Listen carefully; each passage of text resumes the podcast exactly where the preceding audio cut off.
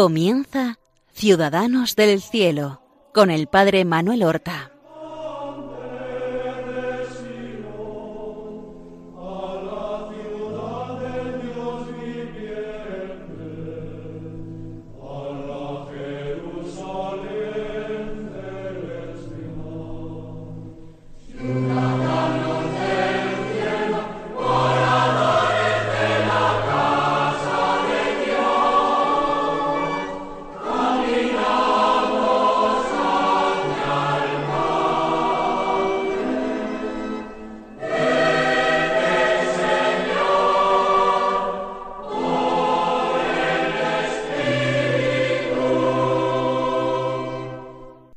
Buenos días, queridos amigos y oyentes de Radio María.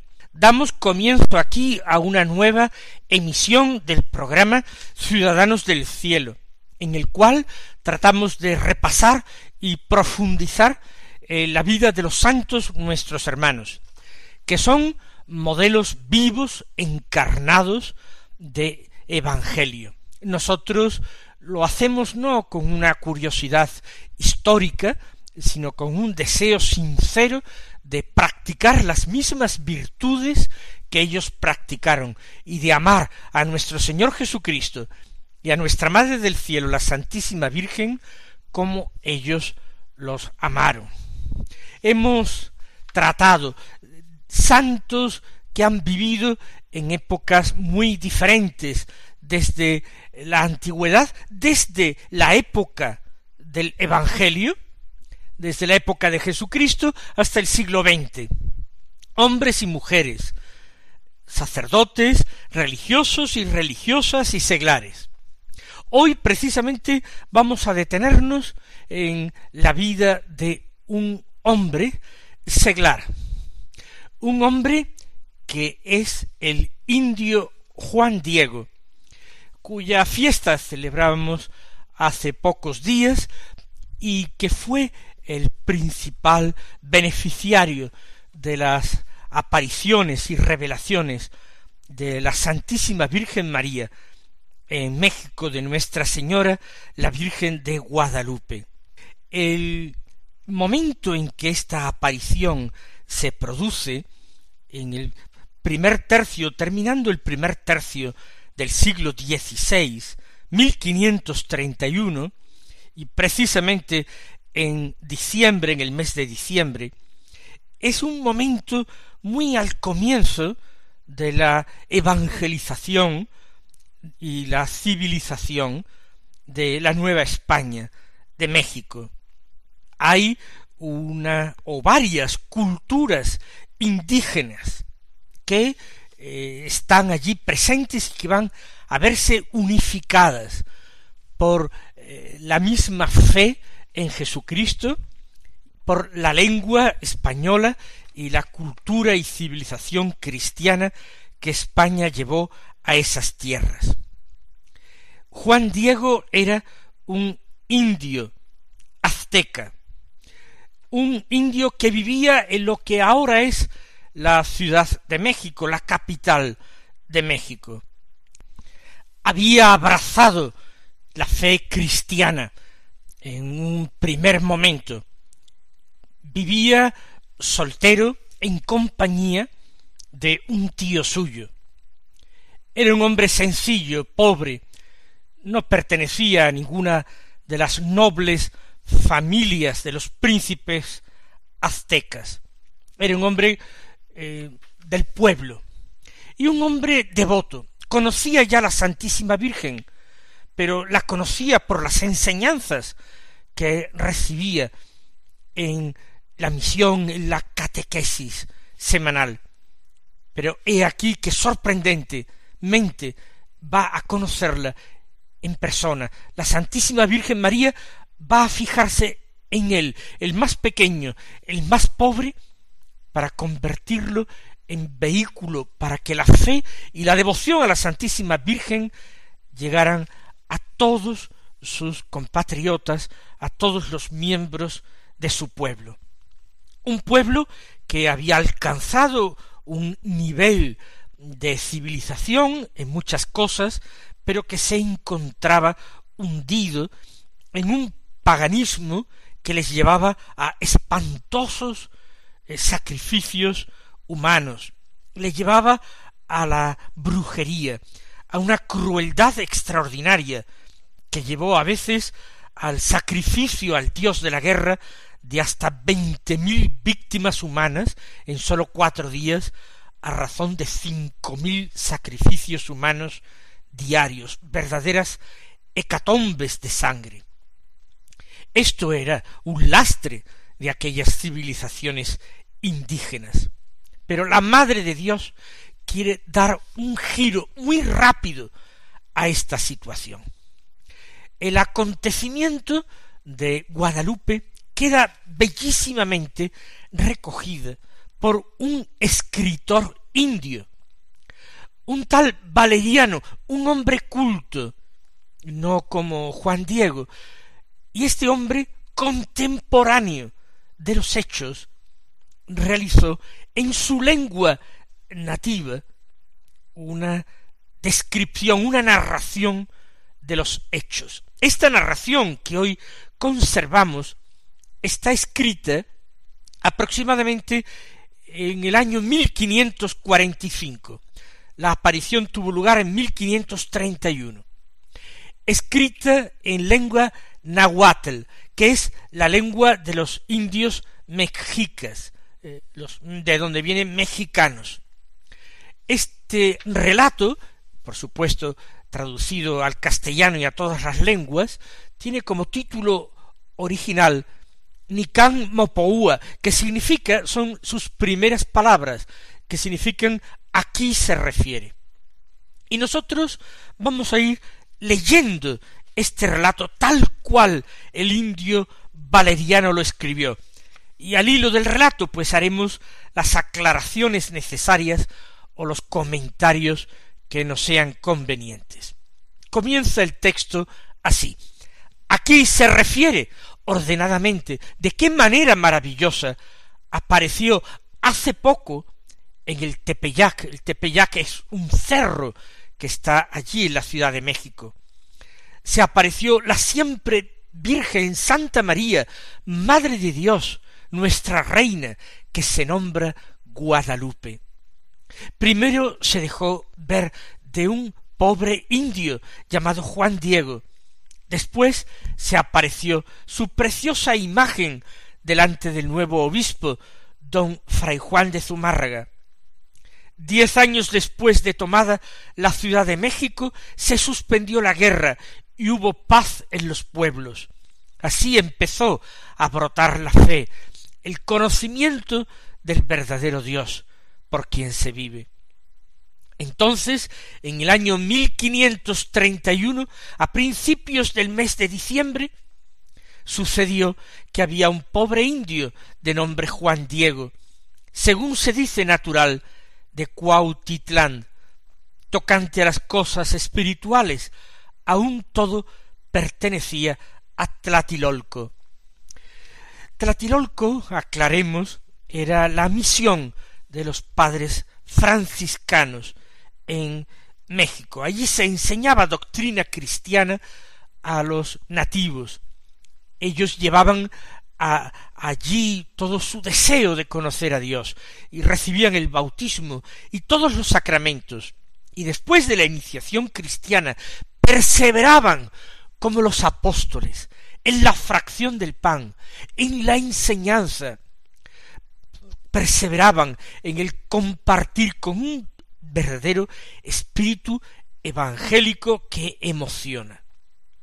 Estamos en 1531, han pasado muy pocos años de la conquista de México y han bastado unos años de paz para que, como dice el indio valeriano, empiece a brotar la fe y el conocimiento del verdadero Dios.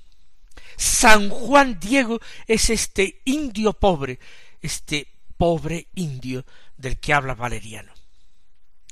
Cuando habla de comienzos del mes de diciembre, en realidad la fecha exacta fue el 9 de diciembre. Era sábado, muy temprano, muy de madrugada, y Juan Diego venía a oír misa y a otras cosas. Y al llegar junto al cerrito llamado Tepeyac amanecía, y oyó cantar arriba del cerrillo. Semejaba un canto de varios pájaros preciosos. Callaban a ratos las voces de los cantores, y parecía que el monte les respondía. Su canto era muy suave y delicioso, y sobrepujaba al de del coyoltototl y del cirizcán y otros pájaros lindos que cantan. Se paró Juan Diego a ver y dijo para sí ¿Qué será esto que oigo? Quizá sueño, me levanto de dormir, ¿dónde estoy? ¿Acaso allá donde dejaron dicho nuestros antepasados, nuestros abuelos, en la tierra de las flores, en la tierra del maíz?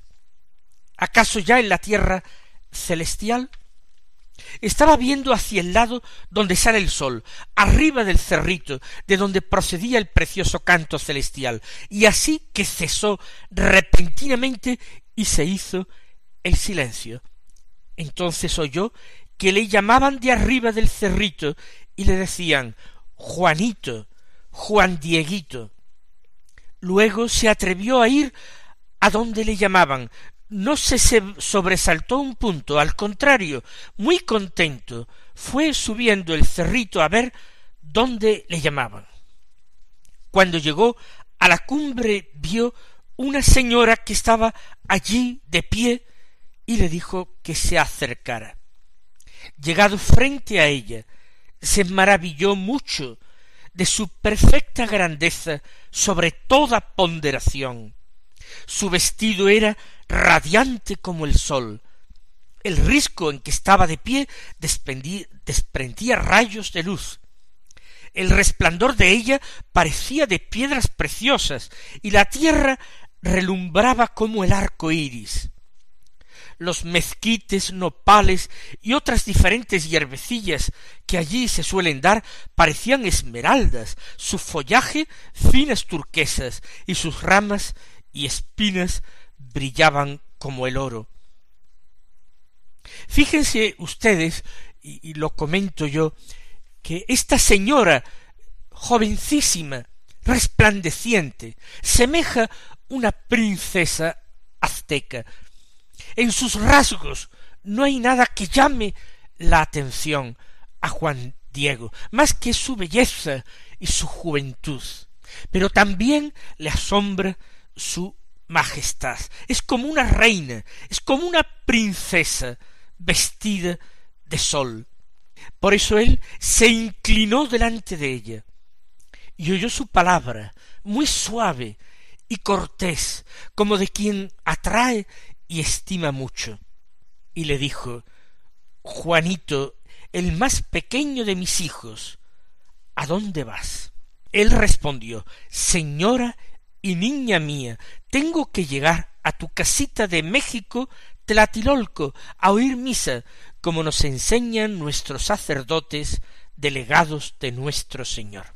No era obligatorio oír misa más que el domingo, era sábado. Pero Juan Diego es un hombre devoto, que está viviendo la Eucaristía con mucha frecuencia. La aparición representa una señora jovencísima. Él la llama niña mía. También la llama señora porque irradia majestad y señorío. Sin embargo, ella le llama cariñosamente con un diminutivo Juanito y le dice el más pequeño de mis hijos.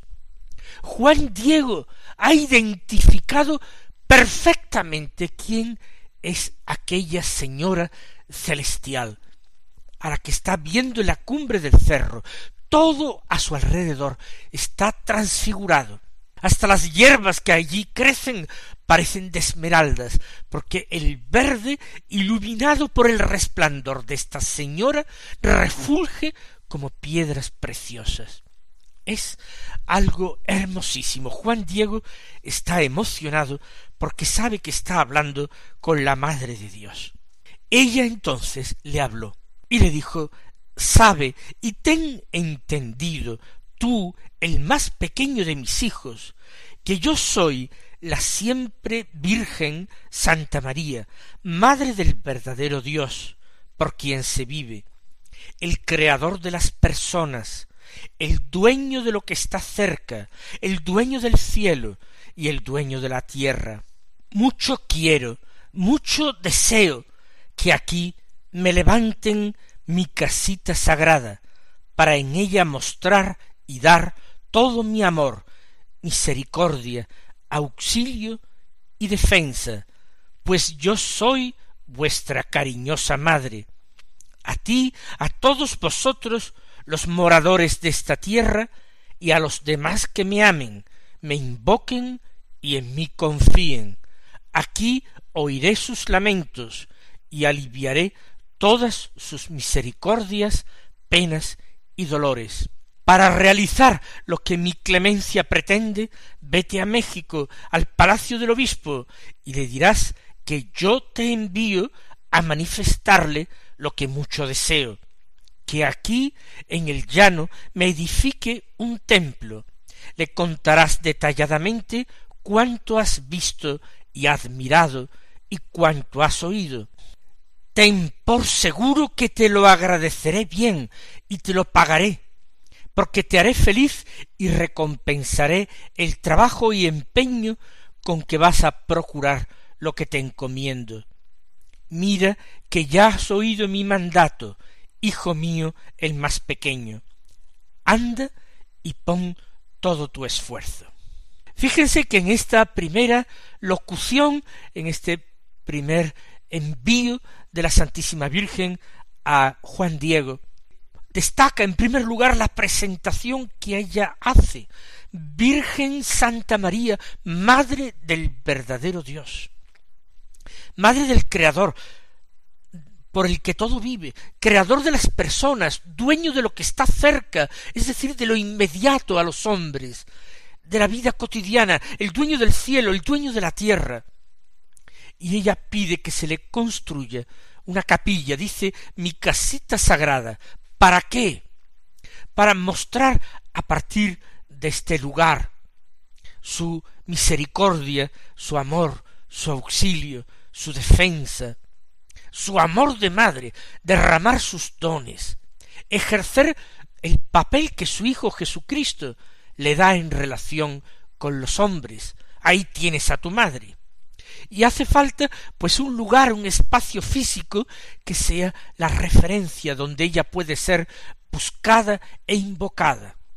¿Para quién? Dice, para todos los moradores de esta tierra. Se refiere a los indios, pero añade, y a los demás que me amen y me invoquen y en mí confíen, para todos. Pero ese motivo más inmediato es para aquel pueblo. Aquí oiré sus lamentos, aliviaré sus misericordias, penas y dolores. Y le da a Juan Diego el encargo concreto y práctico, ir al obispo de México, a la autoridad de México, que es el que tiene que tomar esa decisión, el que tiene que discernir, el que tiene que atestiguar la verdad de aquella aparición. Le promete a Juan Diego recompensa, pero al mismo tiempo subraya el carácter de mandato de sus palabras. ¿Qué hace Juan Diego? Al punto se inclinó delante de ella y le dijo Señora mía, ya voy a cumplir tu mandato como humilde siervo tuyo. Ahora me despido de ti. Luego bajó para ir a hacer su encargo y salió a la calzada que viene en línea recta a México. Entrando en la ciudad sin dilación, se fue derecho al palacio del obispo, el que muy poco antes había venido y se llamaba don Fray Juan de Zumárraga, religioso de San Francisco. Apenas llegó, trató de verle, rogó a sus criados que fueran a anunciarle, y pasado un buen rato vinieron a llamarle, que había mandado el obispo que entrara. Cuando entró, se inclinó y arrodilló delante de él, y enseguida le dio el recado de la reina del cielo, y también le dijo cuanto vio y oyó. Después de escuchar toda su plática y su recado, pareció no darle crédito, y le respondió Vuelve otra vez, hijo mío, y te oiré más despacio. examinaré tu asunto desde el principio y veré con qué intención has venido. Y él salió y se fue triste porque no había conseguido nada con su mensaje. Era el problema de ser un hombre pobre, un hombre ignorante, un pequeño. El obispo lo ha acogido, lo ha recibido, lo ha escuchado, pero él se da cuenta perfectamente de que no lo ha creído y por eso lo despacha, lo manda para otro día. Son fantasías de este pobre indio, de un indio piadoso que duda cabe. Por tanto lo trata con cariño, pero le dice que él se ocupará de ese asunto otro día. Juan Diego se marcha triste, pero continúa el relato en el mismo día se volvió, yendo derecho a la cumbre del cerrillo, y se encontró con la señora del cielo que estaba esperando allí mismo donde la vio la vez primera. Y al verla se postró delante de ella y le dijo Señora, la más pequeña de mis hijas, niña mía, fui a donde me enviaste a cumplir tu mandato, aunque con dificultad entré donde está sentado el obispo, le vi y expuse tu mensaje, así como me advertiste. Me recibió benignamente y me oyó con atención, pero por lo que contestó me pareció que no me ha creído, porque me dijo vuelve otra vez y te oiré más despacio, examinaré tu asunto desde el principio y veré con qué intención has venido. Comprendí muy bien que piensa es invención mía, que tú quieres que aquí te hagan un templo y que no es orden tuya, por lo cual te ruego encarecidamente, señora y niña mía, que algunos de los principales, conocido, respetado y estimado, le encargues que lleve tu amable aliento, tu amable palabra, para que le crean, porque yo soy un hombrecillo, soy un cordel, soy una escalerilla de tablas, soy cola, soy hoja, soy gente menuda. Y tú, niña mía, la más pequeña de mis hijas, señora, me envías a un lugar por donde no ando y donde no paro. Perdóname que te cause tanta tristeza y caiga en tu enojo, señora y dueña mía. Juan Diego se manifiesta como un, como un hombre consciente de su pequeñez, de su falta de linaje, de nobleza, de valía. Él dice soy un hombrecillo, un, un cordel, una escalerilla de tablas, son cosas insignificantes. Soy cola, soy lo que va atrás, lo que queda atrás, soy gente menuda. Por tanto, dice, envía a alguien que tenga más peso, más fuerza, alguien que pueda ser escuchado, y no yo. Pero ya veremos que precisamente su humildad es la determinante para que aquella que es humilde entre los humildes, ella precisamente quiera enviarle a él. La próxima semana continuaremos esta hermosísima historia. Hasta entonces, que el Señor os bendiga.